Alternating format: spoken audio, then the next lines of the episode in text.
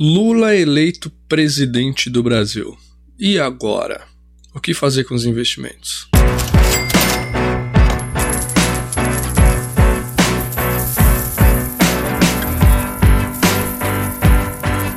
Olá, investidores! Está começando mais um programa da Fortuna. Eu sou Robson Perdigão, sou assessor de investimentos e hoje eu vou trazer um pouquinho do panorama aí do que pode acontecer agora que o Lula foi eleito presidente do Brasil e vai seguir no comando de 2023 a 2026. Bem, eu não estou aqui para falar de propostas, se sou esquerda, direita, o que eu acredito, o que é bom para mim não pode não ser bom para você, o que é bom para você pode não ser bom para mim.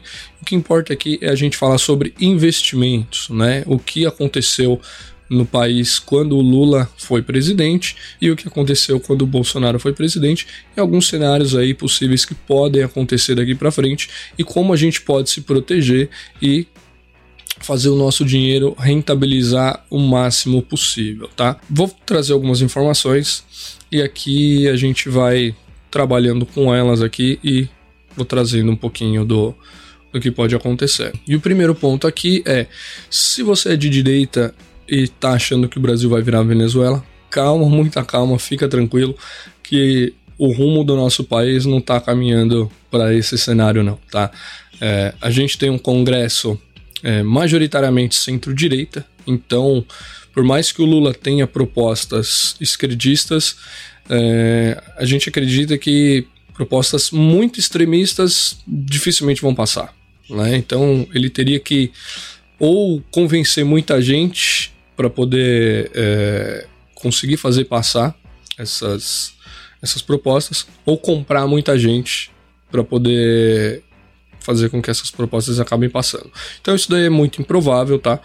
Então a gente tem um, um cenário até pró empreendedorismo, pró-negócio, e não vemos aí tanta, tanto motivo para uh, uma Venezuela virar uma Venezuela da vida e a gente seguir nesse caminho, tá?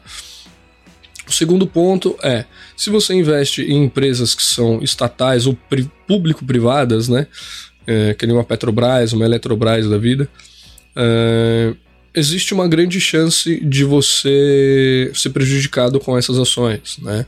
porque o governo Lula ele tende a priorizar empresas estatais, né, um controle mais estatal.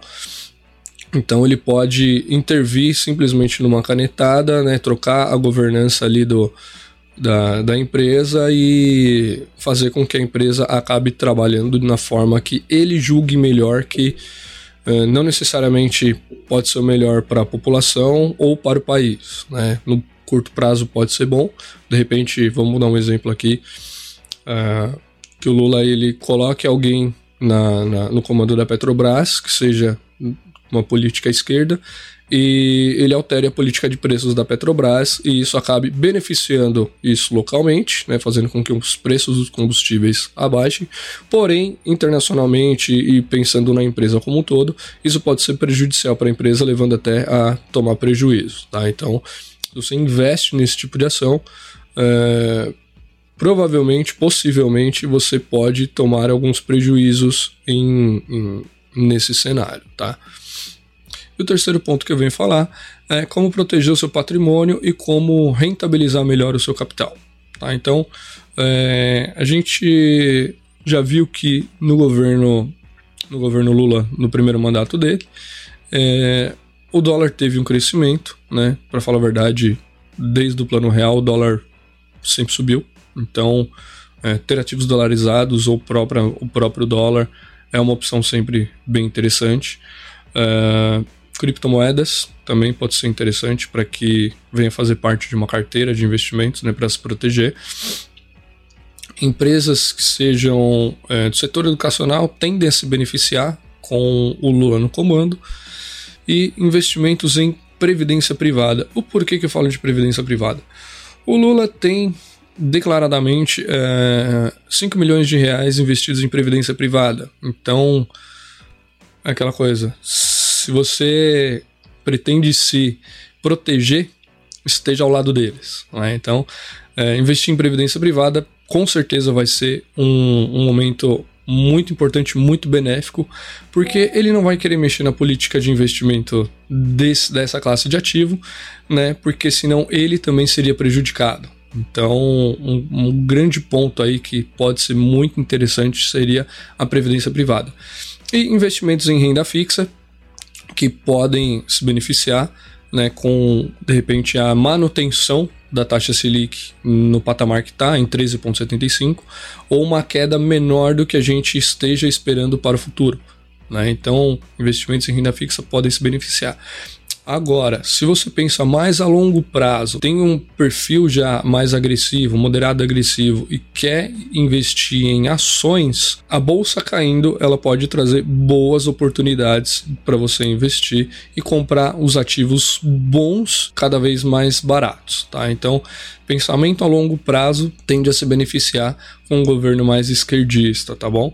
Então a gente pode pensar aí em uma carteira bem diversificada, pensando sempre a médio e longo prazo, dá para fazer um plano, uma carteira bem interessante, protegendo e rentabilizando seu capital cada vez mais. E bem, essas daqui são as minhas opiniões, os meus estudos realizados, tá? Isso não impacta e não influencia em recomendações de investimentos, tá? Sempre que é, a gente vai montar uma carteira para um cliente, a gente tem que olhar todos os cenários, tem que olhar o cenário macro, o cenário micro e também o perfil do cliente, os objetivos do cliente.